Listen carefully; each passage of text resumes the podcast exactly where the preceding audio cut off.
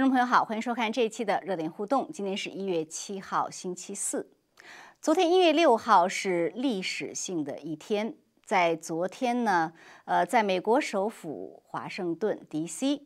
以川普总统和他的支持者们激情的集会开场，以令人震惊的国会骚乱结束。而在第二天的凌晨，美国国会正式认证了拜登当选，川普总统也表示会有序的交接。对于美国和美国人民来说，无论是否支持川普，其实昨天都是悲伤的一天。而对于许多亲身参与这段历史的人来说，昨天更是别有感触。那么今晚呢，我们请来了两位自媒体人，一位是。知名的自媒体人曾铮女士，还有一位呢是经常上我们节目的特约嘉宾林小旭博士，请他们来谈一谈他们昨天的一些见闻和观感。曾铮女士您好，你好方菲，观众朋友大家好，好谢谢啊，小旭你好，呃方菲你好，曾铮你好，观众朋友们好，嗯好谢谢二位。那其实呢，昨天我也是在华盛顿 D.C. 啊，所以等一下我也会谈一谈我自己的一些感触吧。呃，那我想先请曾铮女士来谈一下。呃，曾铮，因为就是我们看到你在你的这个推特上啊，一直在呃有发有发你在 D.C. 的这样的一个情况。当时呢，你去之前就有发。那么在 D.C. 中间呢，因为信号的问题，我看后来回来以后也发了不少。所以先请你很快的讲一讲，就是昨天。呃，你是什么时候到 DC 的？然后参加什么样的活动？呃，然后去了什么样的地方？呃，下午有没有去国会那个地方呢？嗯。我昨天大概是两点从纽约出发吧，大概其实我查了一下，我都拍了录像，大概七点就正就已经到达那个华盛顿了，然后步行呢，大概是八点左右就到了那个纪念碑华盛顿纪念碑那个地方，然后就就一直在那边拍视频，然后中间呢，因为那个地方基本没有信号，我就走到别的地方去上传，然后上传完了再回去，再出来上传。然后呢，我是下下午差不多是，所以我没有跟随大部队，所以下午呢大概是两三点钟的时候到那个国会山庄，当时呢就是，呃呃。打死打死人的事情已经发生了，那个是我从社交媒体上看到的，然后就在比较远的地方呢拍摄了一些国会山庄的一些镜头，然后后来，呃，就是听到也看到很多很多警察就是冲过来，我们的回程 bus 原来是定于四点半就回来，就是早就定好了。呃，由由于警察封路呢，所以我们回程就不得不提前一一点点时间，因为怕警察封路，那个 bus 的司机他进不来了，所以大概昨天就是这样，就是我的这样一个过程。嗯，所以就是你其实最主要参加的是川普总统这个上午的集会哈，集会，然后川普总统的演讲中间你有不进出几次，那你最多接触的应该是这些参加集会的这些民众哈，你有什么样的感受呢？我就感觉到，就是我们到的时候就已经有很多人在那儿了，就是像一个开一个大的嘉年华一样，大家都是兴高采烈的在那个纪念碑前举着旗子照相啊，然后喊一些 USA 啊、America First 的这些口号啊。然后就是大家都是非常热情，也是响应川普总统的号召，然后来这儿呢，也是表示一个支持。但是当时当然也有很多人对于呃出现了这么多的舞弊现象啊，也没有没有人去说，也没有人去管这个事情，感到也是非常的呃气愤。所以整个的那个在那个那么大的那个。那个纪念碑当时是非常震撼的，各方面的人不断的涌来，然后一眼都看不到底，然后我就恨自己 没有那个航空的那个拍摄器，就拿着自己手机，拿着手机棒举到最高，也不能就不断的这个转圈都不可能把所有的这些。这些人都，我今天一看，我转的太快了，看了都头晕，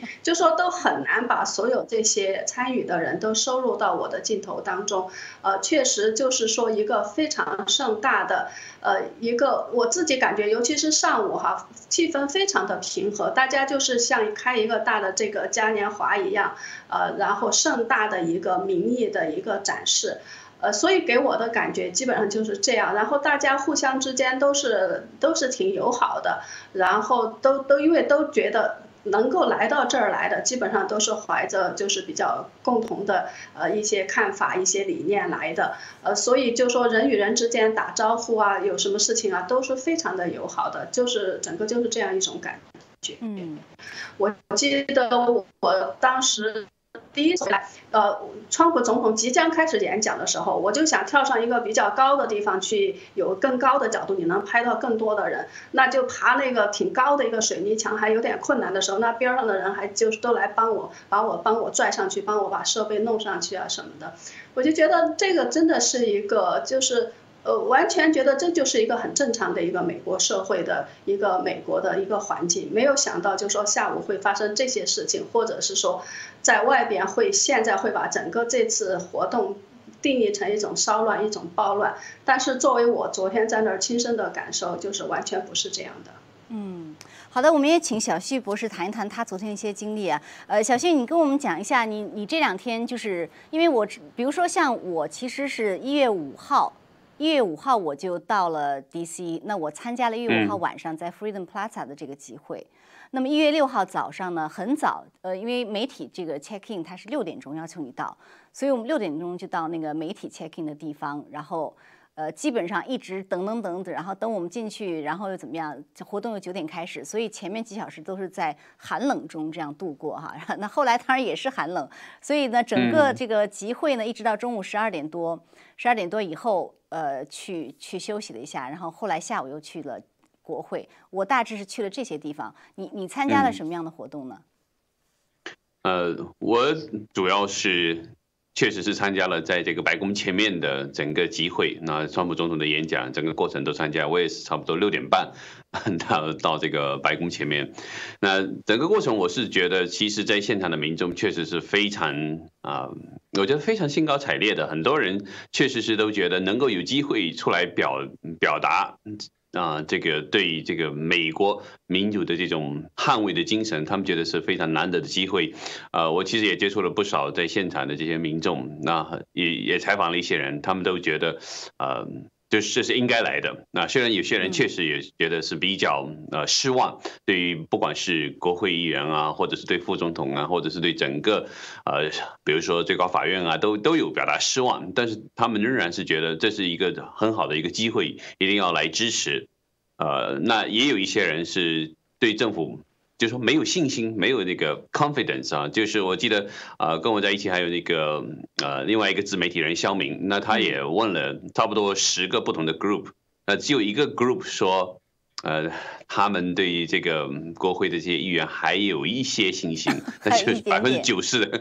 百分之九十的人其实都没有太多信心。就虽然大家都知道这是一个非常非常重要的一个场合，都应该来，但其实很多人没有信心。但是我觉得很重要一点就是，人们虽然有失望，虽然有不满，但是没有到就说啊，把它激把这个愤怒啊变，就说。不满变成一个非常强烈的愤怒，要采取暴力，没有到这个程度，根本就没有这样的感觉。所以刚才真真说，这像一种嘉年华的感觉，我倒是觉得是挺像的。特别是上午，一直到这个一月五号也是这种感觉，到一直到这个呃六号的一，我觉得一两点，包括这个川普总统演讲结束以后，一直呃就是那么多人离开这个那么白宫前，还有离开华盛顿纪念碑之前。呃，附近的时候，我觉得人们的情绪都是比较好的，没有人觉得是要有愤怒，我要去冲击国会，根本就没有这种感觉。所以我觉得，呃，不管是国会里面的议员，他们一旦出现事件以后，马上就开始谴责这些 pro Trump，把他们定义成 mob，啊，说这是这种暴力组织啊等等。我觉得这是呃非常虚伪的做法，他们根本不了解实际情况下就开始污名化啊川普的支持者，所以我觉得这个是完全不负责任的一种污名化。这是我觉得首先要强调这一点，我跟我在现场的感觉完全不一样。那当然，我觉得呃，在国会里面发生了这种呃死亡的事件、枪击事件，所有人都会觉得这种暴力是应该谴责的，没有人去否认这一点。但我觉得核心问题也应该了解清楚，到底是什么事情激发了这样暴力事件？这个暴力事件是否是一是一种呃设局？的背后有什么样的阴暗面？我觉得这是这是应该美国民众应该去追究真相的地方，而不是说呃随随着这些所主流的媒体一味的打压川普的支持者。特别是今天我们看到这么多媒体开始啊这个呃攻击川普的支持者。昨天晚上也就开始了。那今天 YouTube 还出来新的规定，进一步限制人们这个言论的自由。我觉得这些都是非常呃极端的这种措施。对，所以后来下午的时候，你有去国会吗？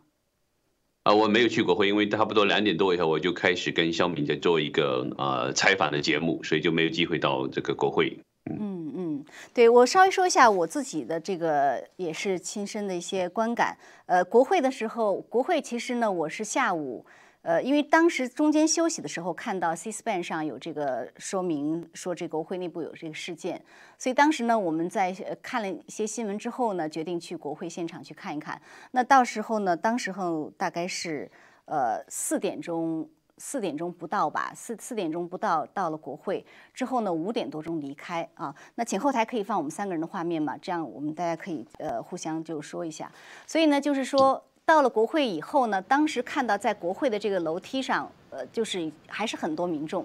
很多民众在那边。但是呢，就是呃，我觉得就是说，不排除就是进去的人是是有。从中捣乱的因素，或者是有安提法的因素，但是呢，也确实进去了很多人。这些人中呢，也有一相当一部分是川普总统支持者。所以我跟在现场的这些支持者就有聊，就是说，哎，为什么这些人要进去？他们就说呢，一个呢，确实他们是呃是比较 angry 的，因为其实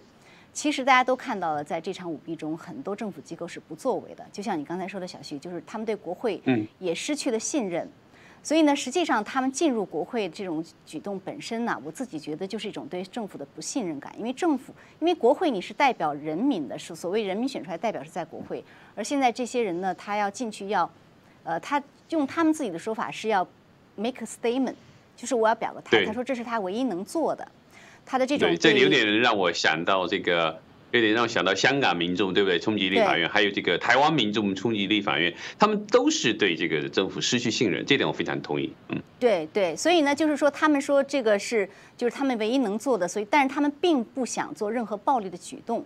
很，所以很多人进去呢，只是说想举个旗子啊，喊两声啊，或者是把旗子在在窗口展现一下，然后他们就走了。这是一个，另外一个，他们就是说很不公平的，就是这种双重标准。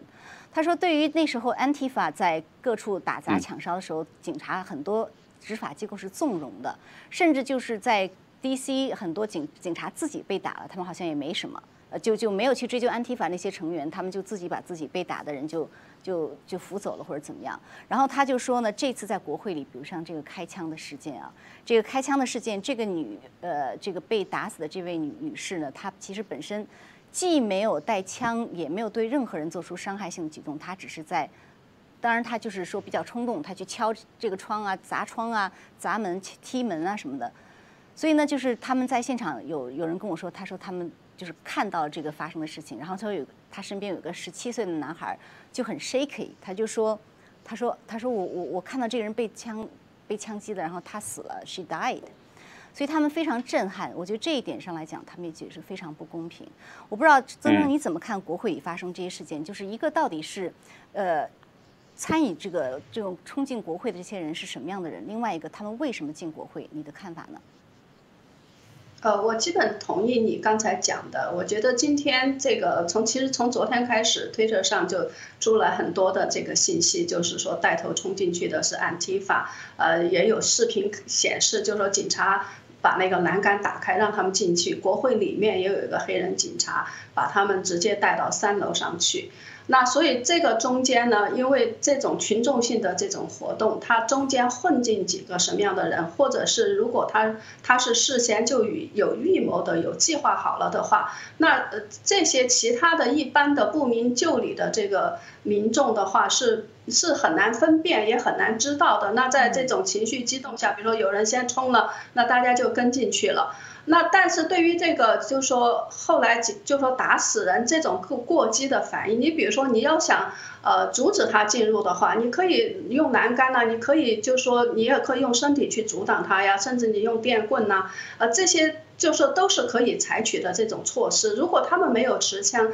他们就算进去了，砸个砸个几个桌子，他也没有对人的这种生命直接造成威胁。那你有没有马上就这么采取这么极端的呃这样的行动？呃，然后呢，马上所有的这种媒体啊，就是说政客呀，就出来就说给这个东西，就把整个所有的昨天上百万的人，就是我们刚才看到像去参加嘉年华这样的人，全部都称为这种暴徒，然后就是把这个事情很快的就这种定性的话，那这个呢，其实我就觉得现在呢再去揪这个很细节的东西，当然一个现在呃，我看今天说警察呃抓了三五十多个人，就是就是宵禁以后好像还在那儿，就是主要是对。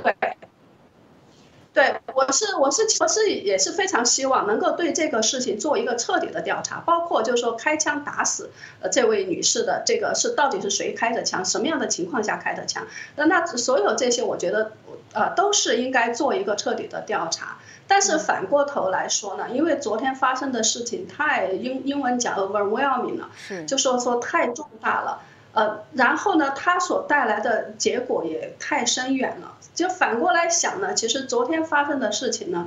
呃，是这么多年或者往短了说，就从大选开始到现在，一步一步的积累的一个过程。那么它一步一步最后发展到这儿，就是让我们看到的。我觉得现在就说整个这个美国的。刚才呃好像也有已经有人提到，他这个民主宪政制度走到今天，嗯，到底他下向何方去的一个问题，就说一步一步，他有一万次的机会啊，来对这个事情进行这种扭转，来对这个舞弊的现象进行彻底的调查，然后来纠正这种错误的结果，但是所有的机会都到都失去了，然后就是发展到昨天以这种。死了四个人的这种事件来收场，然后今天，呃，川普总统刚刚下午发了一个视频，就是说会有一个平稳的这个过渡，呃，那么这个事情看起来就是说就已经就这样了。嗯，那我觉得现在真的是到我们就是说，当然要去追究所有的真相，所以我今天还在把我昨天没有来得及发的这些视频都把它发出来。但是与此同时，我觉得我们真的要从更大的这种层面来看待现在正在美国发生的事情，以及美国下一步将要走向何方。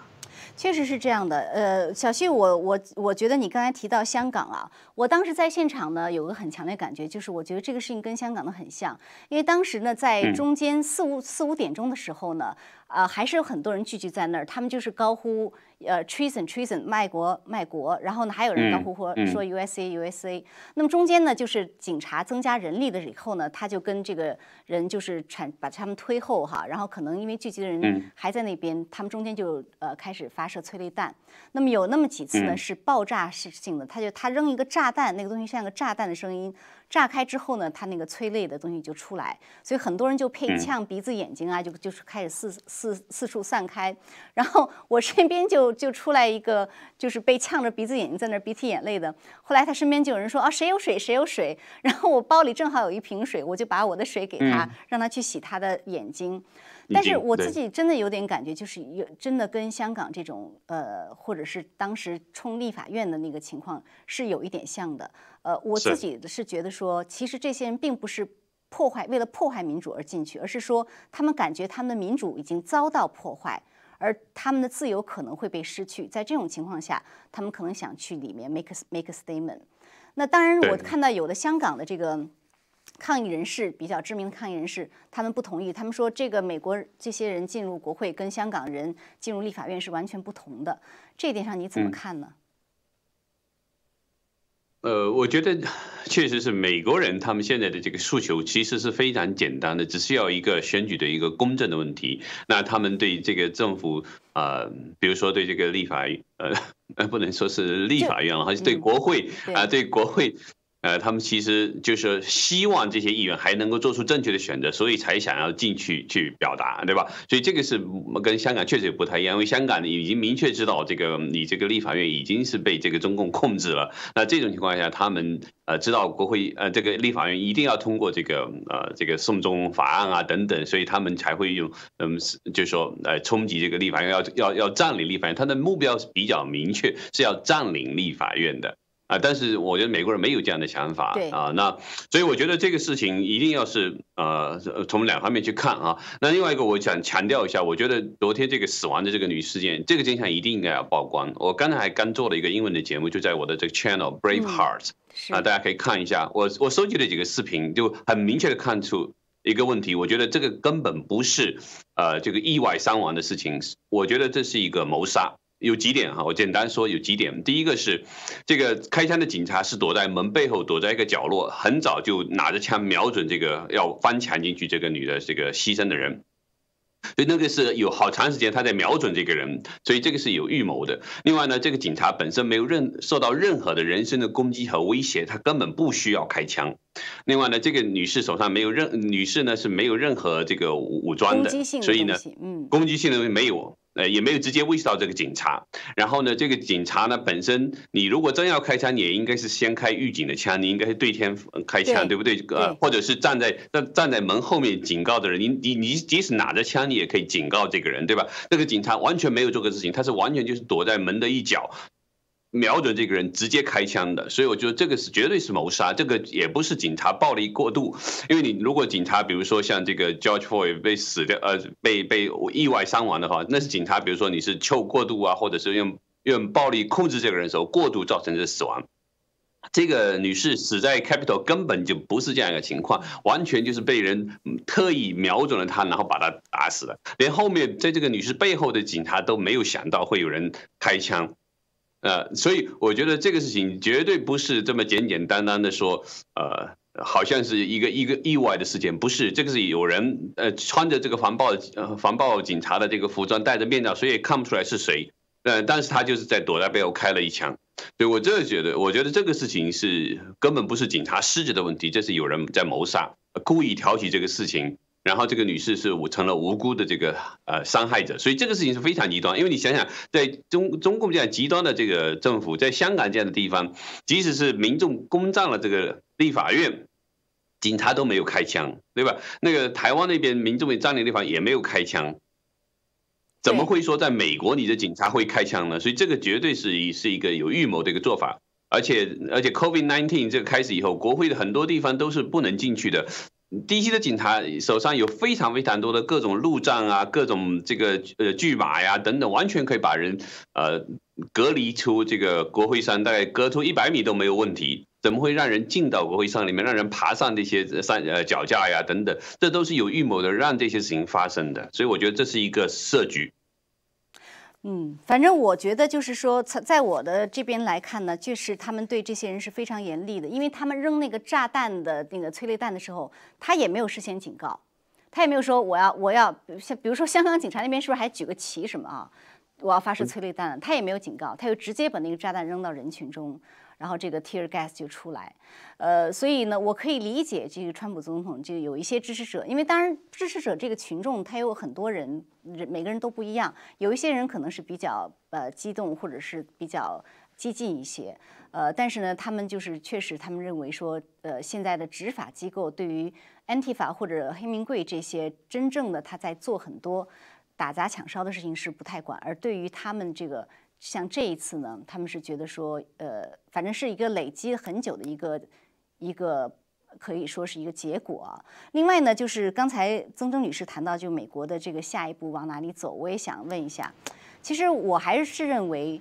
之所以有民众进入国会，他们其实并不是要去破坏民主，而其实是想维护民主或者维护他们。的自由，因为他们觉得这个自由快失去了，所以我看到这个这个有一位就是美国的学者，他叫这个 Thomas Sowell，他是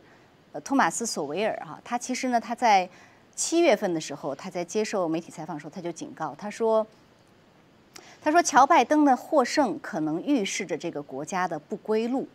那其实他文章中的意思就是说，这个国家可能会踏上这种左向左倾的，而且没办法回头的这样一个不归路。而这个左往下走下去，它其实就是社会主义、共产主义。那我们看到说，现在真的就是说，呃，在呃民参众两院，包括总统都是民主党的这种情况下呢，很多很多极左的理念都在这个党或者是在这个党内的一些极左翼的人，呃，在提出。所以下一步是不是真的会踏上这个社会主义、共产主义的不归路？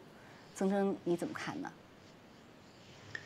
呃，我觉得是很有可能的。你其实从这个五月五六月份这种黑名贵的打砸抢开始的时候，我当时就做了一个节目，我就是说对比现在美国的出现的这些事情跟中国文革的九大对比，我从九个方面提出来这种相似性，就是当时就已经感觉到了，就是正在快速的向这边滑。那如果拜登上台，现在参众两院都被民主党控制的话，那他提出这些，呃，当时提出的一个一些只是一些口号的东西，就是说，呃，defund 这个 police 呀，cancel culture 啊，把什么东西雕像都都都拉下来呀，就说更多更左的激进的东西，连什么父母都不能提了，男性女性的区别都要取消了，那这些都是说已经都摆在台面上了。所以这个东西呢，我觉得这是非常让人堪忧的。那昨天我走在，就是说从下午我从就是说白宫这边往国会山庄那边走的时候，就已经到处的听见那个警车这个警笛的这个鸣叫了。其实当时就有一种非常不好的感觉，就说原来在美国你会觉得你只要是一个守法的公众，呃，你一个一个守法的公民，你会非常安全，警察都是来保护你的。昨天听到警笛的时候，我突然意识到，这个警察可能是来镇压这些抗议民众的。那我昨天也是，就是说这些人当中的呃一一其中的一员。那突然一下就感觉到，整个美国的社会的性质，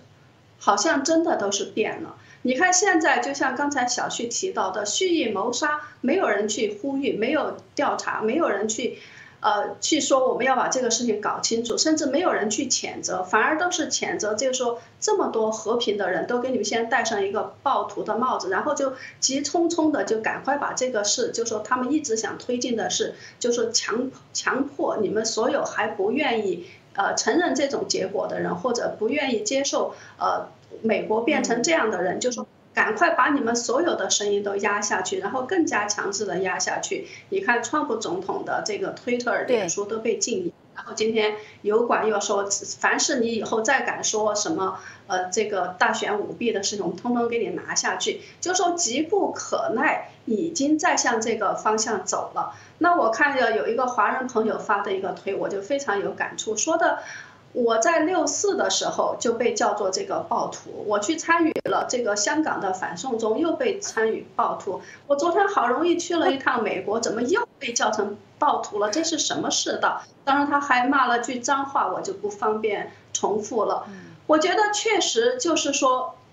你说现在和平的这种，就是说呃去展示民意的被叫做暴徒，就跟。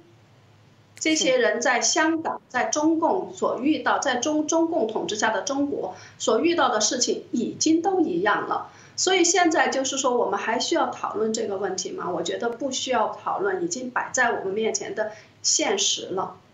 是，我还想插一句吧，补充一句，就是说，所谓的不归路啊，就是说。可能有人觉得说，那我们就觉得这些不好，可以把它选下去。但是我觉得昨天一月五号晚上那个乔治亚州的选举，已经很明确的告诉你，你对选举可能不不用抱什么希望了。如果一旦选举没有公正，以后每次的选举结果都是有权利的人可以去操纵的话，那你是回不来了。对于这个民主民主制度来讲，所以有人就是呃，有人就就说这个其实昨天这个是美国从此告别民主。嗯，是，我也我也有这种感觉，就是说，呃，一个就是说这个民主的，就说你可以说他是被谋杀了。另外一方面呢，我觉得也体现出来民主的一个在此之前我们没有看到的它本身的一个致命的缺点。我上次在节目中已经大概的谈了一下，就是说当。他从人和从人心上去把你这个民主体系当中的人腐化掉的话，尤其是掌握着这些关键位置的人腐化掉的话，那你这个系统瞬间就崩塌了。我们设计了那么多完美的制度，多少权制衡什么的，还有第四权，你看现在所有的这些权都没有能够，就说在这个过程当中站出来彰显正义，反而尤其是在这个媒体，对媒体在这个起中间起的基本上。是非常坏的，反过来的作用，把这个事情再往就是说更加可怕的地方推。是，呃，小旭你怎么看？很很快也请你评论一下，一两分钟。嗯，呃，我觉得现在这个局面呢，呃，很多人说，那不管你们迎来了新的这个拜登政府了哈，那我个人是说，应该把它叫做后川普政府。为什么？因为我觉得美国有几千万的人不会认可这个所谓的拜登政府的。呃，看起来这件事情好像是结束了，可是我觉得，呃，美国人是应该是一个迟到的一个觉醒，更大面积的觉醒，因为很多人通过这样的事件，包括自己亲身参与昨天这种现场的人，会更加的明确，呃，这个美国的整个体制已经受到根本性的伤害，人们也许会更加不相信这个政府，更加不会相信这个拜登的政府，很多人会。继续努力的去追求就是真相，呃，而且很多人可能还会有各种各样的其他司法的途径，进一步揭示这些选举舞弊，进一步揭示包括这个刚才提到在国会上发生的这种谋杀的事件啊等等。我觉得民众，特别是美国民众，因为他们在这个自由环境中生活久了嘛，很多人很难，也可能心态上一下子很难接受这个事实，但是他们一定会有勇气进一步啊争取自己的这个自由的。嗯，好的，是，所以我觉得像我刚才说的，我觉得这个昨天是对于很多美国人来说是挺悲伤的一天，但是还是希望我们不要失去我们的信念哈。呃，好，非常感谢。那其实呃，曾征女士非常感谢今天上节目跟我们分享您在这个 DC 的呃这些见闻和感受啊。那下面呢，就是我们我们会跟小旭来谈一谈有关疫情的最新的一些发展。那感谢您，我们这个有关国会的就就先到这里。好，谢谢大家。好，好，谢谢，再见。好，那小薛，我们还有一些时间，我们来谈一谈这个疫情的最新发展啊。呃，我看到的最新消息说，有一位当选的国会议员刚刚证实，周四啊，就是今天，他说他呃染上了这个中共病毒。那前两天我看说，洛杉矶说每多少秒，每几秒啊，六秒还是多少秒，有一个人感染啊，每十分钟有一个人死亡，就是。好像突然之间，这个疫情又又呃又呃可以说是越来越厉害。就是现在到底这个病毒传播，这个疫情的传播的最新的发展是什么样？跟我们介绍一下。那现在确实这个呃。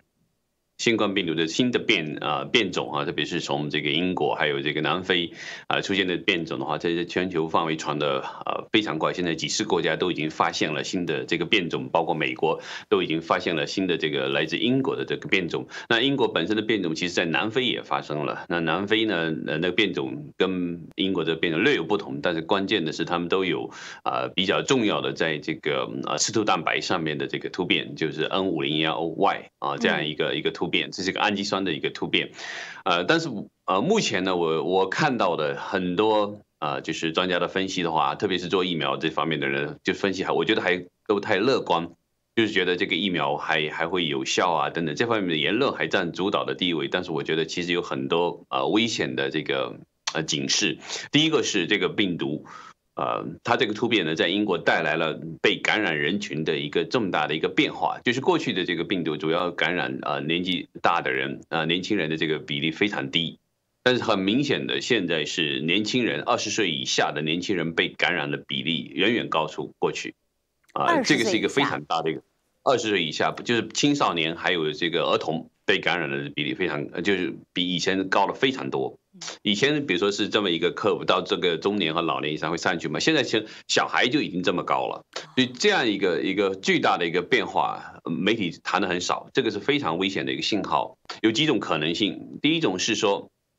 这个病毒的这个带来的突变，确实是在这个年轻人中啊，这个增加了感染率。怎么增加的？有有一种可能呢，就是这个病毒啊，它对这个 ACE 的这个受体哈，这个刺突蛋白跟受体的结合力是明显增强了。那这个当然是跟五零幺 Y 的这个突变子呢是非常啊有密切的关系的啊，因为这就是这个位点就是跟这个受体啊结合性的的这位点上发生了变化。啊但我觉得很有一还有一种可能性，媒体谈的很少的，就是这个病毒呢可能会呃对其他的这个辅助受体的这个使用率会可能会大大增强，啊，年轻人中呢这个 ACE2 的受体的这个呃它的这个量比较低，在细胞表面表达的量比较低，但其他的受体未必。那过去呢这个呃这个新冠病毒。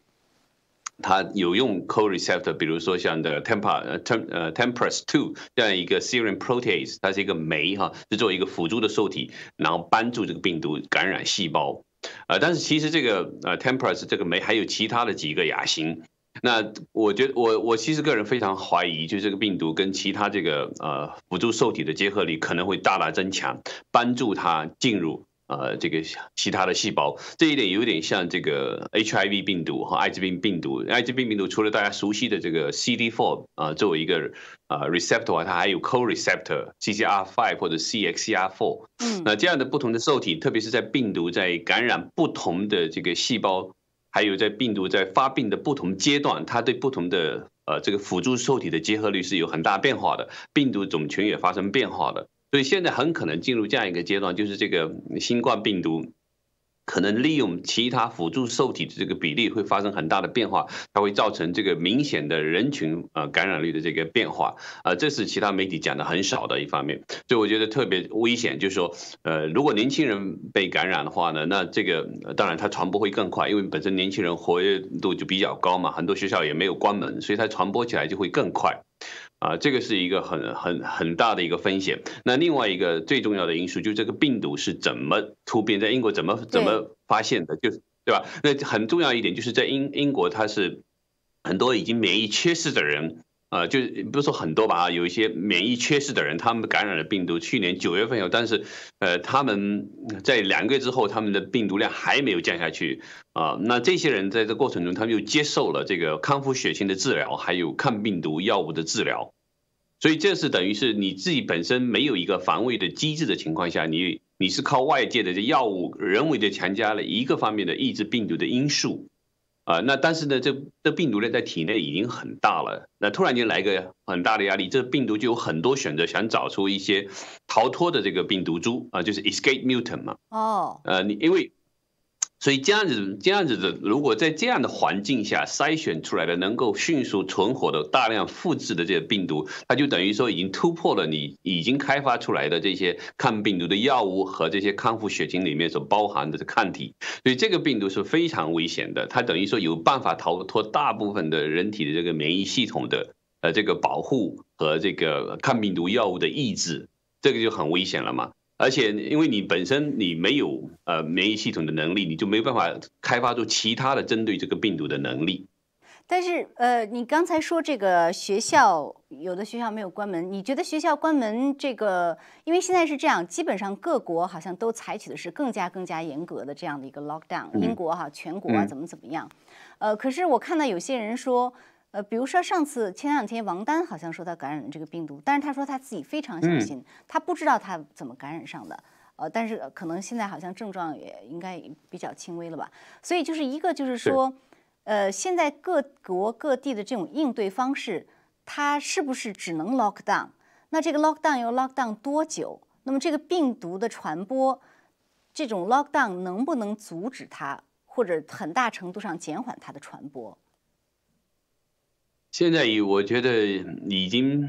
靠常规的，呃，就说你用啊，搬照搬中共的经验，比如说像武汉这样分层的做法，对，啊，这种 lockdown，我觉得已经不是太有效的。啊，你也可以看到，就是包括欧洲很多国家，这个在疫情严重化以后，很多地方都已经开始 lockdown。但是，呃，我看到的数据，其实英国每每天这个感染人数还在四万以上啊，等等，就是这个速度仍然很快。就这个常规的 lockdown 很难，一旦病毒就是突变以后，它增强了这个传播力的话呢，呃，的病毒本身还是主要是通过这个呃空气啊或者气溶胶的传播。那这种情况下，其实啊你很难防范，呃，这个呼吸道的疾病这种传染病是很难防范的，呃，然后呢，它如果在增强感染力，你稍微一不小心在哪里呼吸或者接触到这个东西的话，你就很难呃。防范你，当然你看到有些呃，有些国家、有些地区，他们大面积在空中喷洒消毒药物啊等等，也做了这样一些措施，也许会有一些帮助。但总的来说，确实是，呃，因为这个如果病毒是包容在这个呃气泡中，包容在气溶胶之中，你很多的这些呃，可能一般的消毒方法有时候也很难解决这个问题。然后另外还有一些其他的环境中接触啊，有有有病的人啊，这个留下来的这个。呃，就是在物体表面留下来的这个病毒等等，你也很难完全避免。那另外，如果病毒这个已经突变到一定程度的话呢，你你这个防疫措施可能没办法铺铺展的那么快。所以我觉得，其实有可能我们有人类应对这个病毒有一点晚。因为特别是这个病，这个特别厉害的变这种，一旦出现传播这么呃出现了以后，又传播的这么快，你就很难呃抵御住，而且它是一旦被感染以后，你的免疫系统也可能呃有一点束手无策，除非是非常健康的人，他有除了这个一般的抗体以外，他还有一些比如 T 细胞的这个机制啊等等，呃更有效的面对来抑制这个病毒，杀死这个病毒。那只要是稍微免疫有点缺失的人，就我觉得挺难防范的，就是我我。我很难判断这个时间点上是不是还很充分，人类应对这个病毒是不是还有充分的时间？嗯，那上次我们讨在做节目时候有讨论过，就是请请教过，就是呃这个病毒的它的致命致死率。呃，致命性是不是更高，或者说是跟以前一样？因为现在我看到这个死亡率好像是有在提升，特别像我说的，在加州，它的致致死率哈，致死率就是至少死亡人数好像还是挺高的。呃，这方面有没有什么新的信息呢？有关它的致死、致病率、致命率？嗯，这方面的数据我目前还没看到啊。啊，这几天说实话，我确实是聚焦在这个。美国国会发生的事情还没真的去全面的查这个呃有没有这个医疗方面的报告出来关于致死率的，嗯。呃我觉得最快最快出来的应该会是英国或者南非方面啊，但是南非的整体的这个呃医疗系统的这个呃不是那么健全，他们收集这资料可能会慢一点，我倒是期望英国最快有，那英国那个呃。呃，伦敦的这个呃 School for Hygiene and Tropic Medicine，他们是出了一个报告，是估计啊这个病毒的这个感染率是增强到百分之五十六，这个是唯一的我看到的，就是有学术方面确认这一点的，差不多，嗯，嗯，增强了，呃，但是致死率方面我还没看到一个明确的一个一个统计，因为现在也有一个问题，就是加州这些这个。呃，死亡率的数字啊，特别是这些呃比较蓝的、比较左的这些州，他们的数据有时候呢没有分清楚哪些人是完全就是真的是由新冠引起的，还有一些是有其他的。对，所以这一方面就很难呃区分。所以我希望看到比较完整的医疗报告，然后再给你一个呃判断，给你一个回复。对，那还有一点是，呃，最后两分钟稍微讲一下中国。你你对中国的情况，就根据最新的这种情况，这个什么东北啦，什么石家庄啦，北京啦，好像疫情也是非常严重，又又封城这那的。他们那边是自己本土突变的这种疫苗，呃，就这个这个病毒吗？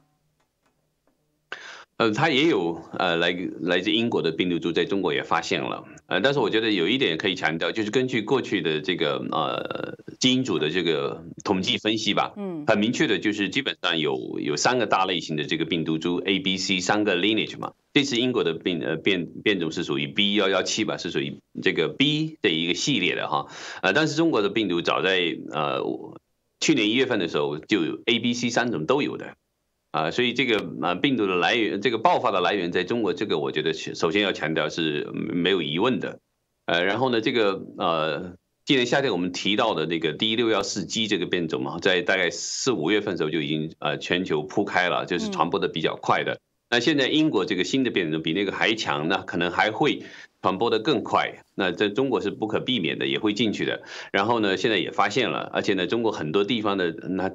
一直是长期因为政治的需要在隐瞒这个疫情，所以很多地方都是说，哎，有有个别的人呃感染，但是你看到实际的民间反映出来情况，就是很多病人被转移到偏僻的地方，比如说像青岛爆发时候，很多人就被转移到偏僻的这个医院进行集中的治疗、隔离等等。呃呃，政府对外进行政治清零的，所以人们一直觉得好像是很多地方虽然有爆发了，也做了全民检测，但是病例都不多。那这个问题的核心是政府还在隐瞒这个事情。是，确实。所以这个怎样这个致使病情更加恶化，会使更多人不小心被感染，因为民众会降低他们防御的心理。好的，好，那非常感谢小旭博士给我们再进一步的谈了一下这样一个病毒的发展情况。那我们也希望观众朋友们还是自己要小心。好的，感谢呃观众朋友的收看，我们下次节目再见。